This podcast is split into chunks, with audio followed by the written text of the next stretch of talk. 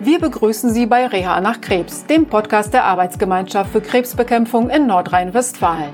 Wir nennen uns kurz AGE Krebs. In unserem Podcast beantworten wir Fragen, die wir häufig von Krebspatientinnen und Krebspatienten hören, wenn es darum geht, eine Reha zu beantragen. Ich bin Katharina Habon und für die Öffentlichkeitsarbeit zuständig. Meine Kollegin Anja Asbach unterstützt mich dabei. Deshalb machen wir auch zusammen diesen Podcast. Hallo Anja. Hallo Katharina. Ist die AHB eigentlich eine Reha? Sollten Sie noch nicht wissen, wofür die drei Buchstaben stehen, haben Sie bitte noch ein klein bisschen Geduld. Bevor wir die Abkürzung auflösen, möchten wir Ihnen noch die Fragen für unser Gewinnspiel mit auf den Weg geben. Denn wie immer können Sie als Zuhörerin oder Zuhörer dieser Folge einen von fünf Coffee-to-Go-Bechern gewinnen. Und hier kommt auch schon die erste Frage.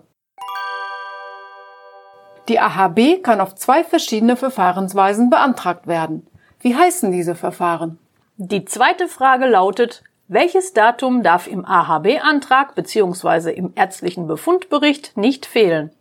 Und die dritte und letzte Frage lautet, für wie viele Tage muss bei der AHB auf Kosten der Rentenversicherung längstens zugezahlt werden? Sie können die Fragen auch in der Podcast-Beschreibung nachlesen. Sollten dort auch schon die Antworten stehen, sind Sie leider spät dran. Dann sind Ihnen mindestens fünf Leute mit den richtigen Lösungen zuvorgekommen. Andernfalls haben Sie noch eine Chance, also machen Sie sich gern Notizen. Die richtigen Antworten hören Sie jetzt.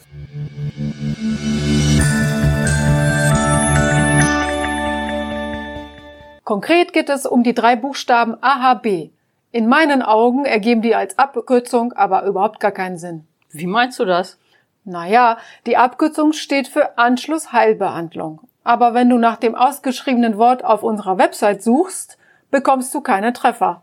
Nur Suchergebnisse zur Anschlussrehabilitation.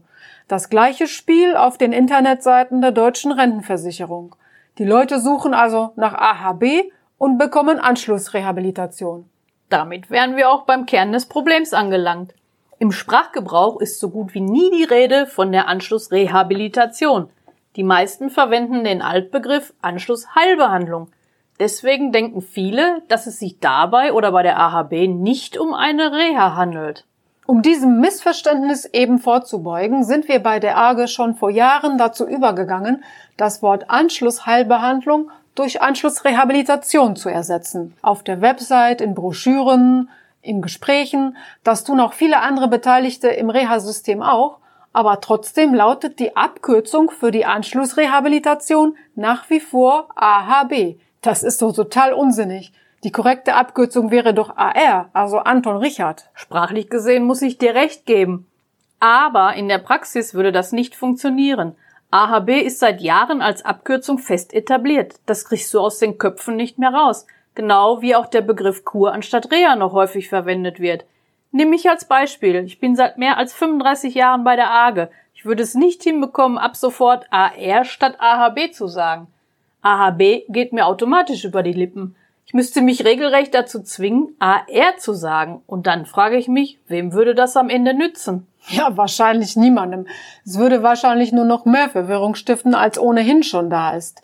Deshalb hat man sich eben irgendwann für den Kompromiss entschieden. AHB steht ausgeschrieben für Anschlussrehabilitation.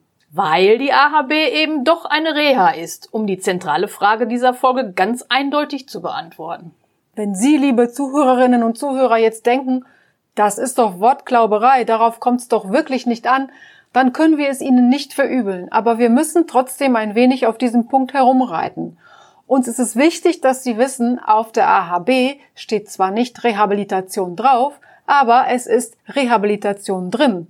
Warum ist das wichtig? Weil es zum Beispiel nicht selten vorkommt, dass Patientinnen oder Patienten zu uns sagen, ich habe noch gar keine Reha bekommen, nur eine AHB. Und da müssen wir sie eines Besseren belehren, dass die AHB sehr wohl eine Reha ist. Das machen wir nicht, weil wir päpstlicher als der Papst sind, sondern weil es unter anderem mal Wiederholungsmaßnahmen eine Rolle spielt.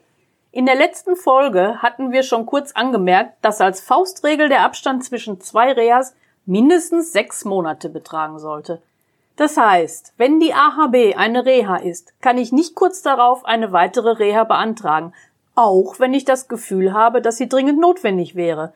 Der Antrag würde wahrscheinlich abgelehnt, wenn meine AHB erst kürzlich war, also weniger als ein halbes Jahr zurückliegt. Viel besser wäre es, wenn du noch während der AHB, also vor Ort in der Reha-Klinik nachfragst, ob eine Verlängerung möglich ist, immer dann, wenn du das Gefühl hast, dein Reha-Ziel nicht erreichen zu können in den üblichen drei Wochen. Erst nach Hause zu fahren in dem Irrglauben, dass du ja sofort die nächste Maßnahme beantragen kannst, weil du ja eine AHB machst und keine Reha, davor würde ich dich eben bewahren wollen.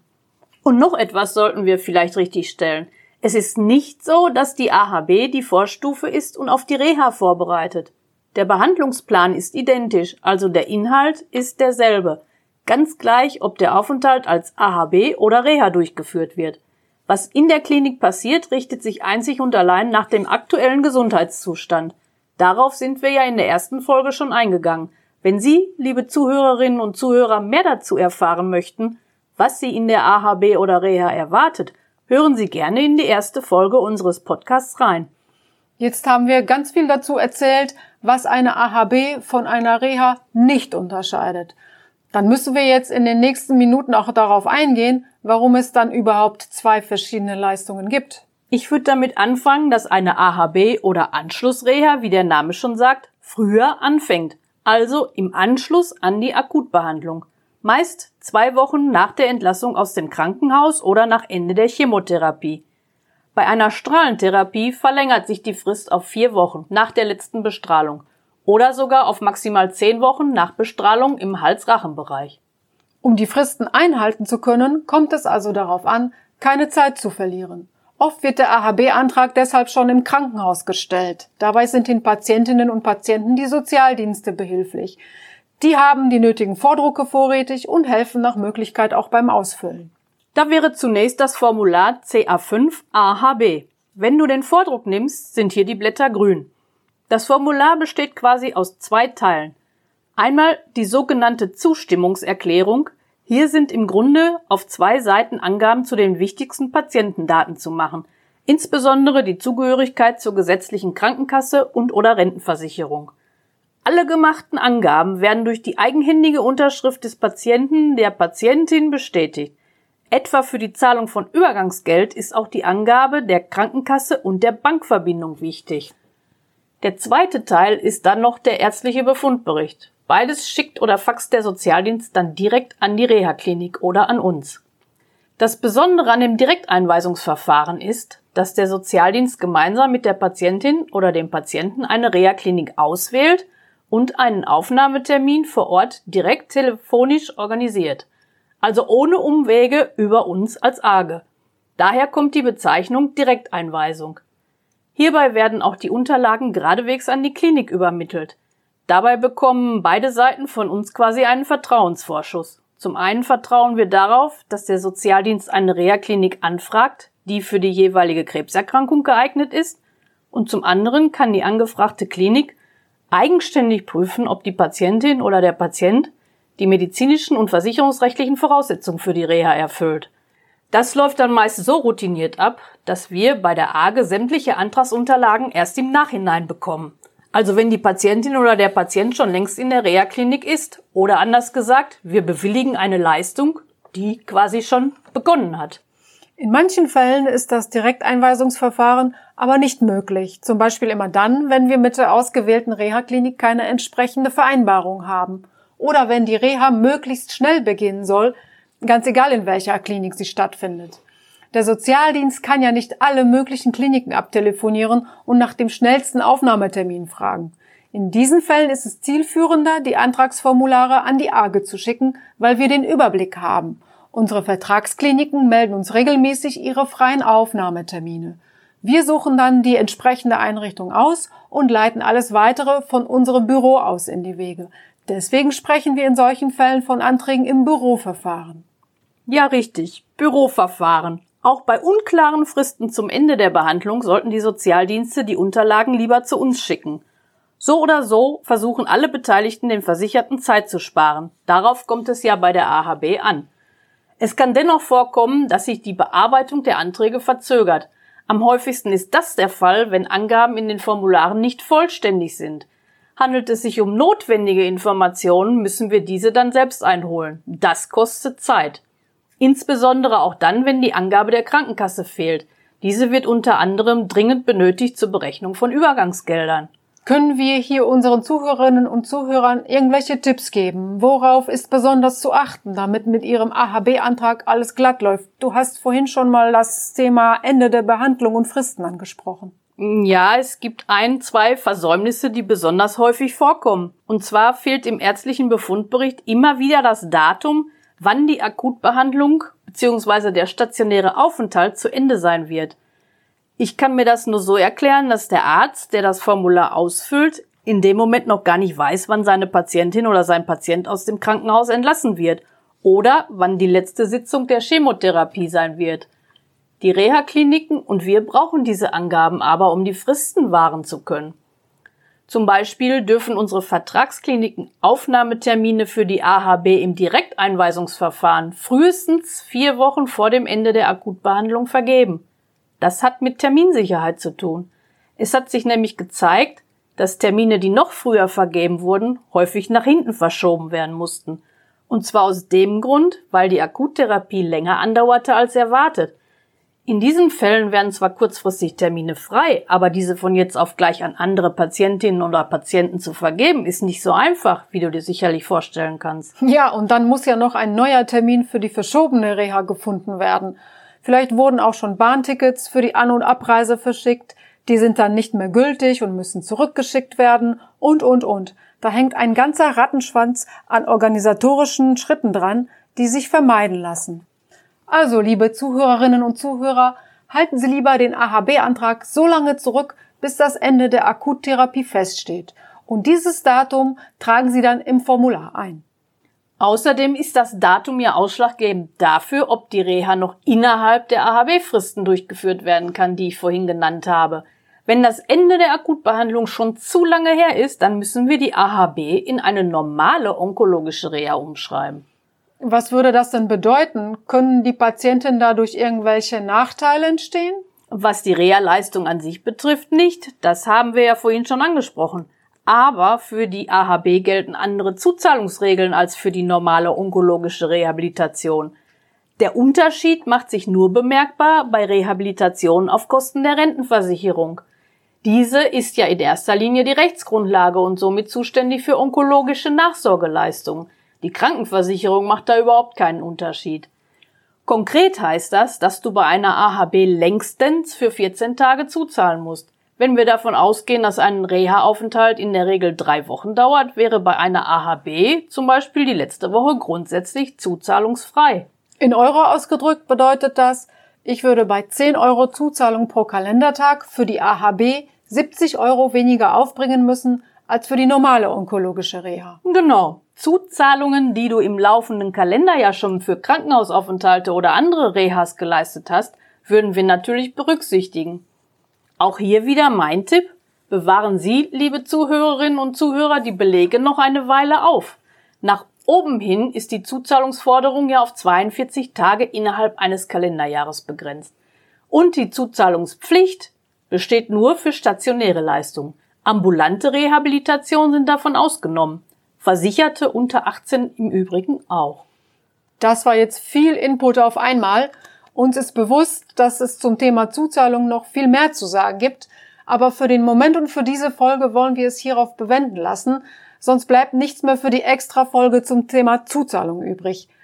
Fällt dir noch etwas ein, das wir zu AHB oder Anschlussreha vergessen haben, oder ist das Wichtigste schon gesagt? Hm, vielleicht sollten wir der Vollständigkeit halber noch anmerken, dass nicht nur die Sozialdienste in Krankenhäusern eine AHB einleiten können, sondern auch die onkologischen Praxen und Strahleninstitute.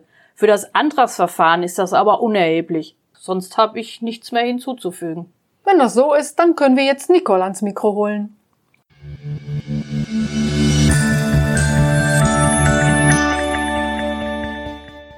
Hallo Nicole. Hallo Katharina. Über welches Thema möchtest du denn heute sprechen? Heute habe ich mir das Thema Kohlenhydrate ausgesucht. Nach Eiweiß und Fett der dritte Makronährstoff. Warum sind die so wichtig? Genau, gerade zum Thema Kohlenhydrate gibt es ganz viele Mythen und Unwahrheiten, gerade im Zusammenhang mit Krebs. Der bekannteste Irrglaube ist, dass man Krebs aushungern kann, indem man kein Zucker isst. Das wäre ja schön, dann müssten ja alle Krebspatientinnen und Krebspatienten ja einfach nur auf Zucker verzichten und dann wären sie geheilt. Ganz ohne Operation, ohne Chemotherapie, ohne Bestrahlung. Wenn du das schon so erzählst, müsste es ja eigentlich jedem klar sein, dass es ein unglaublicher Irrsinn ist. Aber so einfach ist es leider nicht. Der Tumor nutzt natürlich den Zucker, das ist eine schnell verfügbare Energie. Und wenn kein Zucker mehr da ist, geht er an andere Reserven, zum Beispiel an Fett und Eiweiß und knabbert auch gerne an der Muskulatur. Hm, wenn das so ist, könnte ich auf die Idee kommen, ich gebe dem Tumor ein reines Kuchenbuffet, ganz viele Süßigkeiten, schön drapiert, dann ist er zufrieden und lässt mein Eiweiß, mein Fett und meine Muskeln in Ruhe. Ja, auch das ist leider nicht so einfach, wie wir immer denken, weil zu viel Zucker schadet dir natürlich selber auch, weil Zucker ist ein reiner Kalorienträger. Der hat keine Vitamine und keine Mineralstoffe und wir sollten lieber die Kohlenhydrate aus Obst, Vollkornbrot, Kartoffeln, Reis, Nudeln bevorzugen. Was wäre denn dein Tipp? Also wie sollte mein Buffet idealerweise aussehen? Also es geht erstmal darum, dass man den Zucker nicht komplett weglässt, weil gerade wenn es dir nicht gut geht und du bist vielleicht in der Chemophase und kannst gerade ein bisschen Tee mit Zucker trinken, dann lass den Zucker bitte drin, damit du überhaupt ein paar Kalorien kriegst. Aber wenn du jetzt noch gesund bist und präventiv was machen möchtest, empfiehlt die Deutsche Gesellschaft für Ernährung maximal 50 Gramm Zucker am Tag. Wenn wir überlegen, ein Liter Cola hat 42 Würfelzucker, das sind schon 70 Gramm ungefähr, ist der Tagesbedarf schon gedeckt. Ich muss also nicht gänzlich auf Zucker verzichten, aber ich kann ihn schnell über meinen täglichen Bedarf hinaus essen, was natürlich ein Risikofaktor ist für Übergewicht und damit für viele andere ja, Erkrankungen wie Krebs. Wie hoch ist denn mein täglicher Bedarf an Kohlehydraten? Wir können, glaube ich, nicht voraussetzen, dass es jede Zuhörerin und jeder Zuhörer weiß. Ich nehme dich mal als Beispiel. Eine Frau mittleren Alters mit überwiegend sitzender Bürotätigkeit hast du einen Kalorienbedarf von 1800 Kalorien pro Tag. Und ungefähr die Hälfte an der Energie brauchen wir die Kohlenhydrate. Das sind in deinem Fall ungefähr 900 Kalorien. Ich habe mir mal gemerkt, äh, dass eine Tafel Milchschokolade ungefähr 500 Kalorien hat. Also könnte ich locker jeden Tag eine Tafel essen und hätte sogar noch Kalorien übrig. Genau, Kalorien hättest du über, das ist richtig. Ähm, lustige Vorstellung. Ähm, aber eine Tafel Schokolade hat schon 50 Gramm Zucker und damit ist dein Bedarf gedeckt. Und wir brauchen aber diese guten Kohlenhydrate in Form von Kartoffeln, Vollkornbrot und Obst. Und die schaffst du denn aber leider nicht mehr. Von daher Pech. Schade, die Schokolade kann also auch nicht die Lösung sein. Natürlich glaube ich nicht allen Ernstes, liebe Zuhörerinnen und Zuhörer, dass ich jeden Tag bedenkenlos eine Tafel Schokolade essen kann.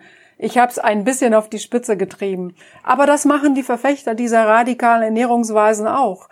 Sie nutzen schamlos aus, dass sich Krebspatientinnen und Krebspatienten in ihrer verzweifelten Situation an jeden Strohhalm klammern und auf die sogenannten Krebsdiäten reinfallen. Wonach sie sich immer richten können, ist erstmal die Deutsche Gesellschaft für Ernährung, für die Prävention und ähm, ich enthangel mich immer gerne der Ernährungspyramide entlang. Ja, ich habe die Ernährungspyramide schon das eine oder andere Mal vor Augen gehabt, äh, für unsere Ernährungsbroschüren zum Beispiel.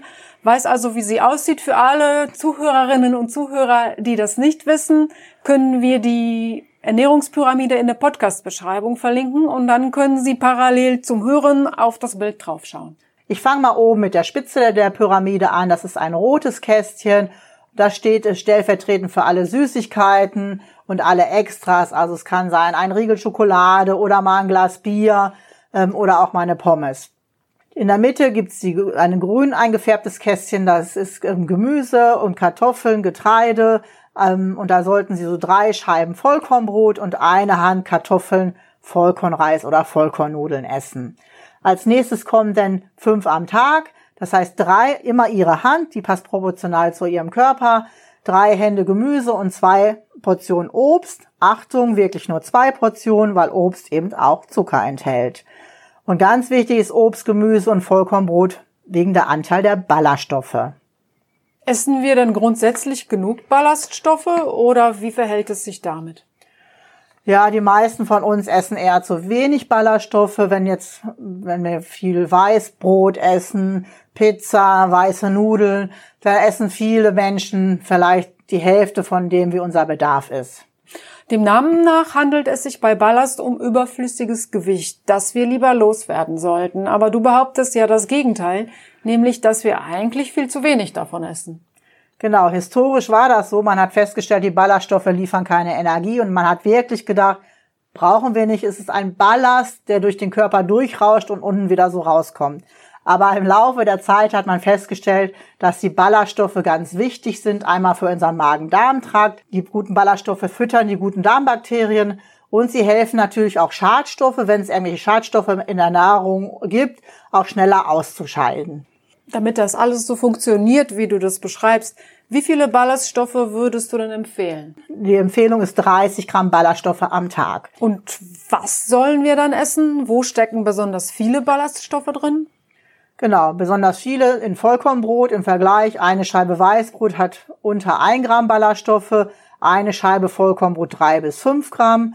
Obst, Gemüse, aber auch gerade Hülsenfrüchte ähm, haben sehr, sehr viele Ballaststoffe. Gibt es denn etwas, was man bei Ballaststoffen beachten sollte, weil es vielleicht ja, negative Auswirkungen haben könnte auf uns?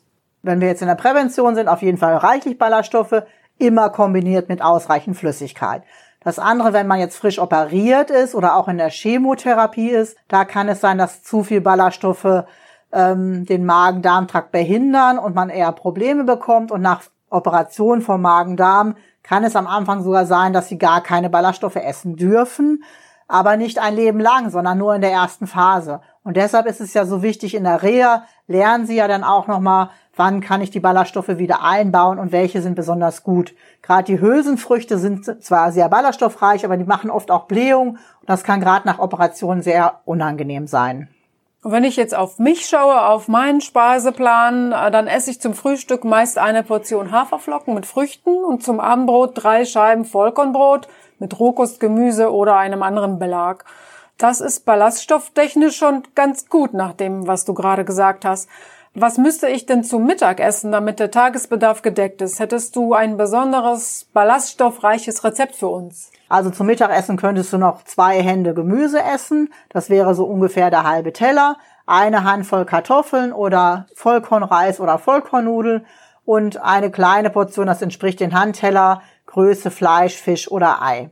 Ich habe ein schönes Rezept aus einer Klinik mitgebracht, einen Linsenbratling, der wird aus roten Linsen zubereitet. In diesem Rezept weicht man die roten Linsen ein. Es gibt heute aber auch schon Tellerlinsen, die man nicht mehr einweichen muss.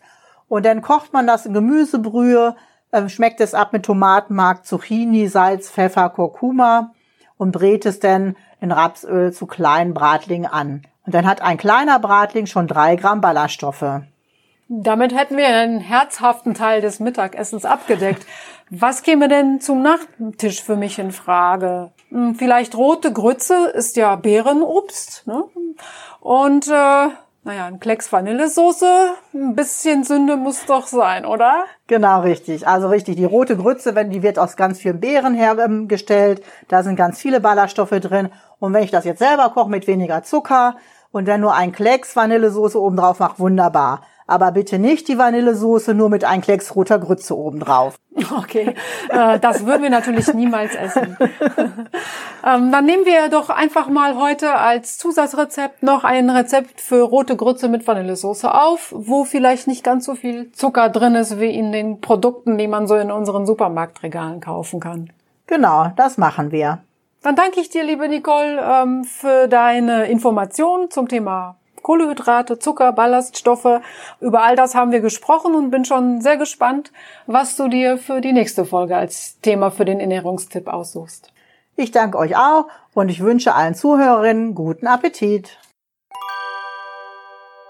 Wenn Sie die rote Grütze und die Linsenbratlinge nachkochen möchten, schauen Sie in die Podcast-Beschreibung. Dort verlinken wir die Rezepte auf unserer Webseite. Außerdem finden Sie in der Beschreibung unsere E-Mail-Adresse Dorthin schicken Sie eine E-Mail mit dem Betreff Gewinnspiel, wenn Sie daran teilnehmen möchten, mit den drei richtigen Antworten aus dieser Folge. Und denken Sie daran, nur die ersten fünf gewinnen einen Coffee-to-go-Becher. Also lassen Sie sich nicht allzu viel Zeit. Wir wünschen Ihnen dabei viel Glück! Wir hoffen, dass wir Ihnen, liebe Zuhörerinnen und Zuhörer, ein paar Fragen zu Reha nach Krebs beantworten konnten. In der nächsten Folge wird es darum gehen, wie Sie die Reha beantragen können. Die Folge erscheint nächsten Monat. Bis dahin laden wir Sie ein, unsere Internetseiten zu besuchen. Dort finden Sie alles zum Nachlesen. Sie können auch unsere Kolleginnen am Servicetelefon anrufen. Die Kontaktdaten finden Sie in der Podcast-Beschreibung. Wir sind Katharina Habon und Anja Asbach. Wir wünschen Ihnen alles Gute und sagen bis zur nächsten Folge von Reha nach Krebs, dem Podcast der Arbeitsgemeinschaft für Krebsbekämpfung. Tschüss!